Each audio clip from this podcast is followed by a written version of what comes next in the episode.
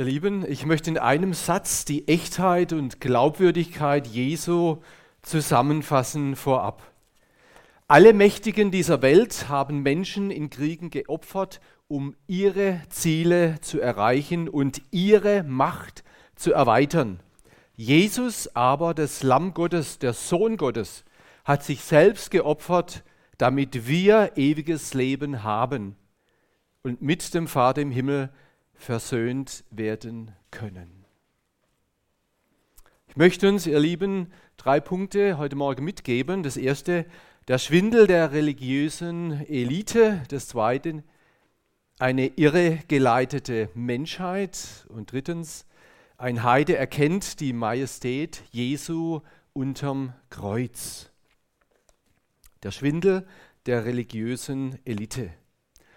Es war wohl der allergrößte Skandal, der jemals unter der Sonne und im Universum passiert ist. Der Schöpfer Himmels und der Erde wird von seinen Geschöpfen verklagt. Die religiöse Obrigkeit bricht alle Rechtsregeln und inszeniert einen unrechtmäßigen Prozess. Ein Bruder hat gesagt, dass etwa über 20 Gesetze übertreten wurden bei der Verhandlung Jesu.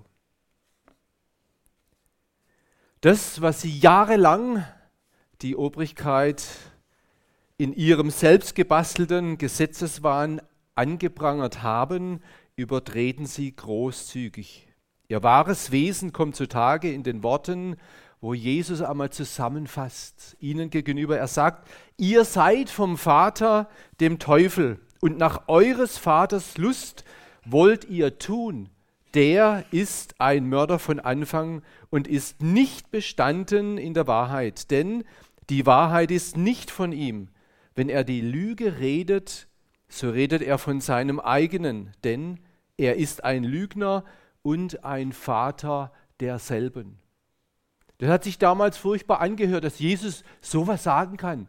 Aber hier hat sich bestätigt, dass es so ist, dass es die Wahrheit ist. Zeugen werden bestochen, Falschaussagen zu machen. Und das erinnert uns auch ins Alte Testament an den König Ahab und seine von finsteren Mächten böse Frau und besessene Frau Isabel. Auch sie hat eine Lügengeschichte aufgetischt, welche dem frommen Nabal das Leben gekostet hatte. Lug und Betrug sind die Waffen der fleischlich gesinnten frommen Elite Israels. Ihr Gott ist nicht der lebendige Gott, sondern ihr Ich mit dem Streben nach Anerkennung, Macht, Reichtum und Ehre vor dem Volk. Wer ihr Ziel in Frage stellt, ist auf der Abschussliste ihres Gottesdienstes. Und der Herr fasst es auch in einem Gleichnis zusammen, wie sie ticken, wie sie denken, nämlich in dem Gleichnis der Weingärtner. Und da sagt er am Schluss das Resümee dieses Gleichnisses, wo sie gekommen sind und auch dann den Sohn äh, umgebracht haben, den Besitzer. Und dann sage sie, wir wollen nicht, dass dieser über uns herrscht. Mit anderen Worten, das passt nicht. Der tanzt nicht nach unserer Pfeife, der steht uns im Weg und stellt unsere Macht in Frage. Ja, sogar unseren, unser ganzes Tun, sogar unseren Gottesdienst. Gib uns Barabbas frei. Gib uns Barabbas frei. Die bewusste Entscheidung für den Mörder, für das Böse und auch für Satan. Das ist das Ergebnis gegen die Wahrheit und die Barmherzigkeit des Sohnes Gottes wenn man das so kompakt hört, ist furchtbar, was da abgegangen ist. Jesus hängt am Kreuz und dann lesen wir, es wurden aber auch zwei andere hingeführt. Wer waren diese beiden? Es steht ja nur ganz wenig in der Schrift. Es waren Übeltäter, Mörder, Verbrecher. Die Übles getan haben. Kreuzigung war nur für die Schwerverbrecher gedacht. Dieses brutale Urteil. Einer zur Rechten und einer zur Linken, Jesu. Andere Übersetzung sagt Missetäter. Pilatus hatte damals Jesus geißeln lassen in der Hoffnung, bei dem traurigen Anblick das Mitleid des Volkes zu erwecken. Doch das Volk wurde angestachelt von der religiösen Obrigkeit und sie haben Barabbas gerufen. Barabbas, gib uns Barabbas frei und haben den Fürst des Lebens sozusagen ausgeliefert. Und das ist auch typisch für den Menschen, für den Fleischesmenschen, auch heute. Bietet man Jesus als Versöhner an und Retter den, den Menschen. Und dann winken sie ab und sagen, nein, danke. Ein bisschen religiös, aber nicht zu viel.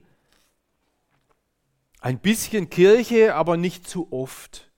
Von jedem ein bisschen, sodass man die Gesellschaft in die Gesellschaft hineinpasst. Ja, nicht fromm, aber ein bisschen Gott.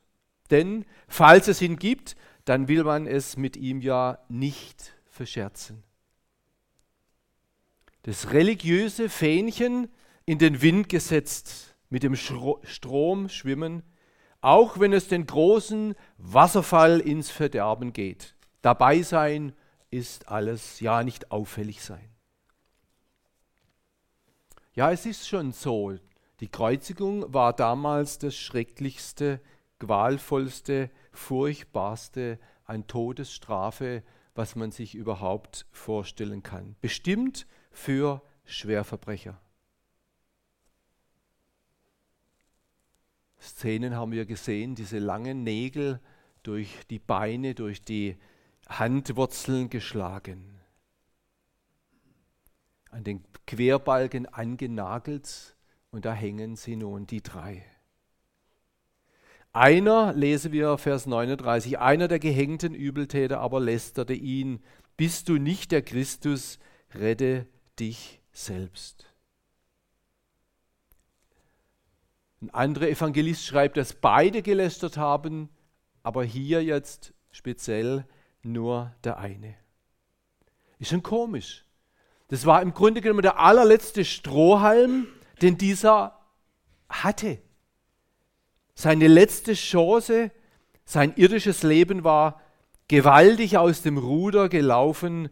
Er hatte alle Stoppschilder des Lebens überfahren, so wie anders und auch andere verletzt und zerstört. Tiefer und tiefer ist er abgerutscht im Sumpf der Gewalt. Vielleicht war er auch einmal Opfer und ist dann zum Täter geworden. Sein Leben hat er völlig an die Wand gefahren. Und dann drückt er noch einen dummen Spruch ab. Wie hoffnungslos und elend hängt er mit dem Sündlosen und lästert ihn noch. Und vorher spricht Jesus diesen vergebenden Satz aus, Vater, vergib ihnen, denn sie wissen nicht, was sie tun. Er hat den Mördern auch vergeben. Sie waren auch eingebunden. Nicht nur die unten gespottet haben, die ihn ans Kreuz gebracht haben, sondern die ganze Menschheit war eingebettet in diesen Satz, Vater, vergib ihnen, denn sie wissen nicht, was sie tun. Das Wort Gottes hat sich in mehrfacher Hinsicht erfüllt. Das, was Jesaja 53, 6 bis 800 vor Christus Aussage durfte im Namen Gottes, hat sich hier wortwörtlich erfüllt. Und sie teilten ihre Kleider, warfen das Los über ihnen. Und wie die Bibelworte alles heißen.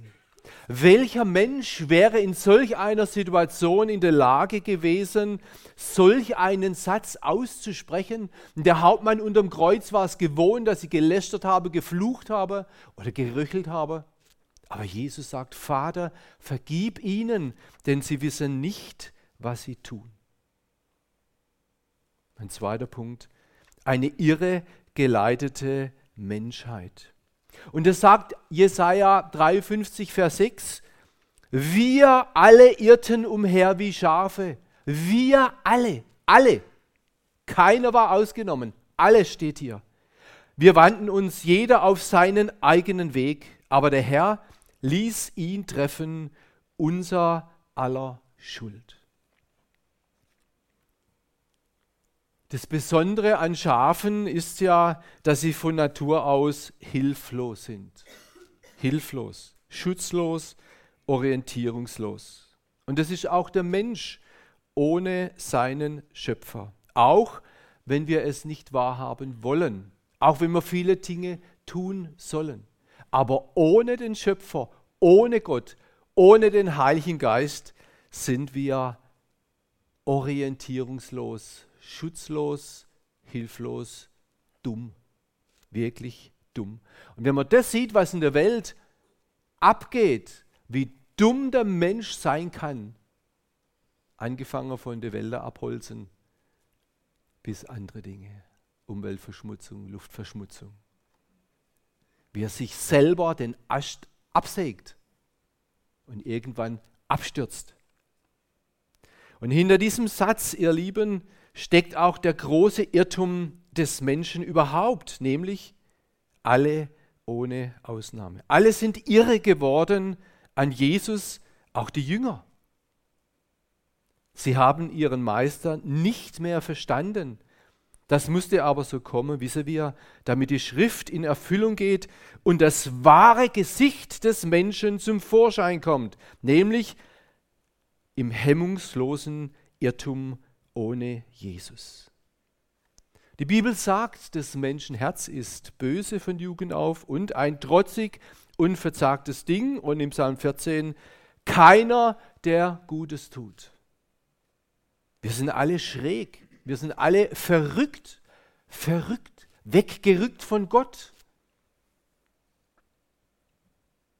Da ist keiner ausgenommen, außer denen, die echten, die den echten guten Hirten kennen und angenommen haben, die umgekehrt sind aus Verstrickung und Sünde. Die haben eine Veränderung erleben, erlebt und die dürfen im Licht des Wortes Gottes leben. Interessant ist auch hier in unserem Text, dass drei Gruppen Jesus verhöhnen. Die Obersten lesen wir, also die religiösen Führer Israels, die Soldaten, die beiden Schwerverbrecher am Kreuz. Und jetzt ist interessant, beim Volk, das dabei steht, wird an dieser Stelle kein Spott berichtet. Vielleicht habe ich gedacht, habe sie erkannt, dass sie von den Führern missbraucht wurden zur Freisprechung des Barabbas. Und wir erinnern uns auch in unserem Leben, es gibt Dinge, wo auch wir missbraucht wurden und vielleicht noch missbraucht werden, wo uns jemand was diktiert hat, was vorgegeben hat, was vorgesagt hat und wir haben aus Angst reagiert oder wie auch immer und haben was Falsches gemacht, sind mitgegangen, mitgelaufen, mitgeheuchelt, mitgelogen. Und hinterher denken wir, Mensch, wie blöd war ich doch, dass mir das passiert ist. Vers 35. Und das Volk stand und sah zu, Es höhnten aber auch die Obersten und sagten, andere hat er gerettet. Er rette sich selbst, wenn dieser der Christus Gottes ist, der Auserwählte. Aber auch die Soldaten verspotteten ihn, indem sie hinzutraten, ihm Essig brachten. Und dann dieser eine nochmal, er, der gehängte Übeltäter, aber lästerte ihn, bist du nicht der Christus, rette dich selbst und uns. Der andere aber, der andere aber antwortete und wies ihn zurecht und sprach, auch du fürchtest Gott nicht, du in demselben, der du in demselben Gericht bist. Und wir zwar mit Recht, denn wir empfangen, was unsere Taten wert sind. Dieser aber hat nichts Ungeziemendes, nichts Böses, nichts Übles getan. Und es ist interessant, während die beiden, die drei da hängen und andere Evangelist sagt, beide haben gespottet. Da gibt es ein Umdenken, ein Umkehren in dem einen Verbrecher. Er denkt um. Wir mit Recht. Wir können sagen, welch eine durchschlagende Erkenntnis hat auf einmal dieser eine Schwerverbrecher. Sein Denken ist, während er am Kreuz hing, ganz offensichtlich verändert worden. Wir hängen mit Recht dort an diesem Kreuz. Und diese drei hängen ganz dicht zusammen, Jesus und die beiden Schwerverbrecher. Aber nur ein, einer von diesen Höllenbrüdern gibt seine Schuld zu. Der andere überdeckt sie durch lästernde Worte. Und dann sagt dieser eine, dieser Besondere, Herr, gedenke an mich, wenn du in dein Reich kommst. Jesus sagt zu ihm, wahrlich, ich sage dir, heute wirst du mit mir im Paradies sein. Und es ist ganz, ganz wunderbar. Jesus macht Mut für alle hoffnungslosen Fälle. Aber es muss eine ehrliche Umkehr sein, nicht eine geheuchelte, nicht eine vorgespielte, eine wirkliche, ehrliche Umkehr. Ich möchte uns etwas vorlesen von Mathilda Frede, denn das war mitunter Grundlage ihres Dienstes 1864 bis 1928. Sie hat in die Kerker der Gefängnisse dort in Finnland Hoffnung durch Jesus gebracht, den allerelendsten damals. Ich möchte uns was vorlesen. Matilda Fredeengel der Gefangenen. Ihr Vater war Gouverneur von Finnland. Sie war eine Baronesse und ein Sträfling kam ins Haus und hat dort gearbeitet bei ihnen. Und dann sagt sie, erzählt sie von Jesus. Und dann sagt dieser Sträfling zu ihr, ach gnädiges Fräulein, Sie sollten zu uns ins Gefängnis herauskommen, hinauskommen und so mit uns reden. Wir hätten es wohl nötig. Eine solche Einladung fiel nun wiederum bei der jungen Baronesse auf, den, auf guten Boden. Sie versprach einen Besuch am nächsten Sonntag. Als sie aber vor ihrem Vater von ihrem Vorhaben erzählte, widersetzte sich dieser energisch. Das kommt nicht in Frage. Du hast im Gefängnis nichts zu suchen. Aber ich muss doch mein Versprechen halten, konterte die Tochter. Da sah der Vater ein, bestand aber darauf, dass ein Aufseher und ein Wärter sie begleiten müsse. So sah das Gefängnis in Vasa am Sonntag eine ungewöhnliche Besucherin, die noch keine 20 Jahre alt, alte Tochter des Gouverneurs. Und nach diesem ersten Besuch sind weitere Besuche gekommen und sie hat Tausenden von Menschen das Evangelium weitergeben dürfen. Und es war eine ganz, ganz wunderbare Sache. Ich möchte eine Geschichte noch vorlesen. Dass die Luft zum Ersticken ist, hindert Matilda nicht einzutreten. Der Gefangene will wissen, glauben Sie, dass Gott allen Menschen, auch mir, helfen kann und will? Was tut sie lieber, als mit fröhlichen Worten zu bestätigen, dass Gott in der Tat dazu bereit ist? Der Gefangene sagt, dann knien Sie bitte nieder und beten für mich. Denn man hat den Eindruck, sagte er, dass das Gebet ernstlicher ist, wenn man dazu kniet. Dass sie zum Fest ein neues Kleid angezogen hat, hindert die Barone nicht, der Bitte zu folgen und auf den entsetzlich schmutzigen Zellenboden das Gebet zu verrichten. Der Gefangene sagt mit bewegter Stimme, nun kann auch ich glauben, dass Gott mich liebt und ich ein neuer Mensch werden darf. Als sie aus der Zelle ging, war ihr Kleid nicht schmutzig geworden. Immer wieder trifft Mathilda Entlassene aus dem Gefängnis in Kakola an. Einer steht vor seinem Haus und bestreicht gerade ein Wagenrad mit Teer. Augenblicklich wirft er es weg, stürzt mit ausgebreiteten Armen auf Mathildas Kutsche, hebt die Besucherin heraus und trägt sie triumphierend in die Stube, wo seine Frau mit ihrem Kinde sitzt. Unendlich glücklich ruft er, nun kann ich euch, meine Wohltäterin, die beste Freundin aller Gefangenen endlich zeigen. Wunderbare Dinge sind berichtet, was hier Mathilda Frede erlebt hat und weitergegeben hat, den hoffnungslosen Hoffnung. Diesen im Bild gesprochen, wie die Schächer am Kreuz, die hatten keine Chance mehr herauszukommen. Lebenslänglich zum großen Teil oder zu vielen Jahren waren sie Gefängnis verurteilt. Und sie hat das Evangelium hineingebracht. Das war ihr Auftrag, ihr ganzes Leben lang hat sie verwendet, die besten Jahre ihres Lebens verwendet, um diesen Schwerverbrechen die beste Botschaft weiterzugeben. Und da hat sich dieses Wort auch ein Stück erfüllt. Jesaja 53, darum werde ich ihm Anteil geben unter den Großen und mit Gewaltigen wird er die Beute teilen. Dafür, dass er seine Seele ausgeschüttet hat in den Tod und sich zu den Verbrechern zählen ließ. Er aber hat die Sünde vieler getragen und für Verbrecher Fürbitte getan. Jesus hat für Verbrecher Fürbitte getan. Und das hat auch diese Mathilda Frede getan.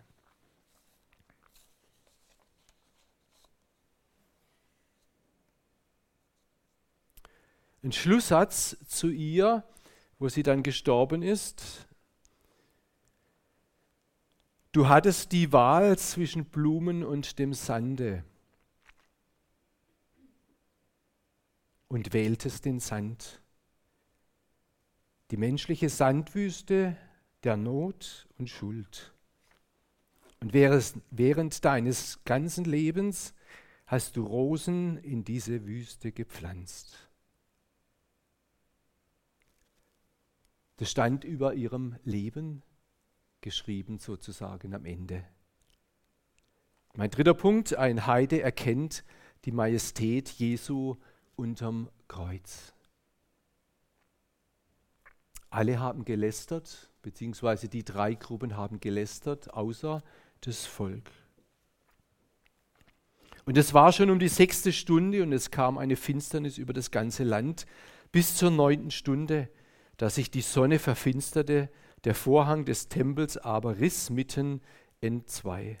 Und Jesus rief mit lauter Stimme und sprach, Vater, in deine Hände übergebe ich meinen Geist. Und als er dies gesagt hatte, verschied er. Als aber der Hauptmann sah, was geschah, verherrlichte er Gott und sagte wirklich, dieser Mensch war Gottes Sohn. So steht es in Matthäus 27. Hier steht, dieser Mensch war gerecht. Und er erkennt dieser Hauptmann, das ist ein total anderer Mensch, der dort am Kreuz hing. Sicher hatte gewusst, was da abging in Jerusalem. Es gab ja keinen, der das nicht gewusst hat, denn die Emmaus-Jünger sagen ja nach der Auferstehung, ja, bist du der Einzige in Jerusalem, der das überhaupt nicht weiß, was da abgeht. Jeder hat es gewusst. Jeder. Bestimmt jeder. Und auch der Hauptmann hat gewusst, wer dieser ist. Aber die Bestätigung dessen, was er jetzt am Kreuz von Golgatha sah, das hat ihn überwältigt. Er verherrlichte Gott. Die religiösen Obrigkeit verspotten ihn. Der eine Schächer verspottet ihn. Soldaten verspotteten ihn. Und der Hauptmann sagt, dieser ist wahrlich Gottes Sohn. Er verherrlicht Gott. Der erste Heide, könnte man sagen, der Gott verherrlicht unterm Kreuz. Wo waren sie, die Gebildeten, die Schriftgelehrten, die das Wort kannten? Wo waren sie? Irre geleitet, irre geleitet wie Schafe. Und alle die Volksmengen, die zu diesem Schauspiel zusammengekommen waren, schlugen sich, als sie sahen, was geschehen war, an die Brust und kehrten um.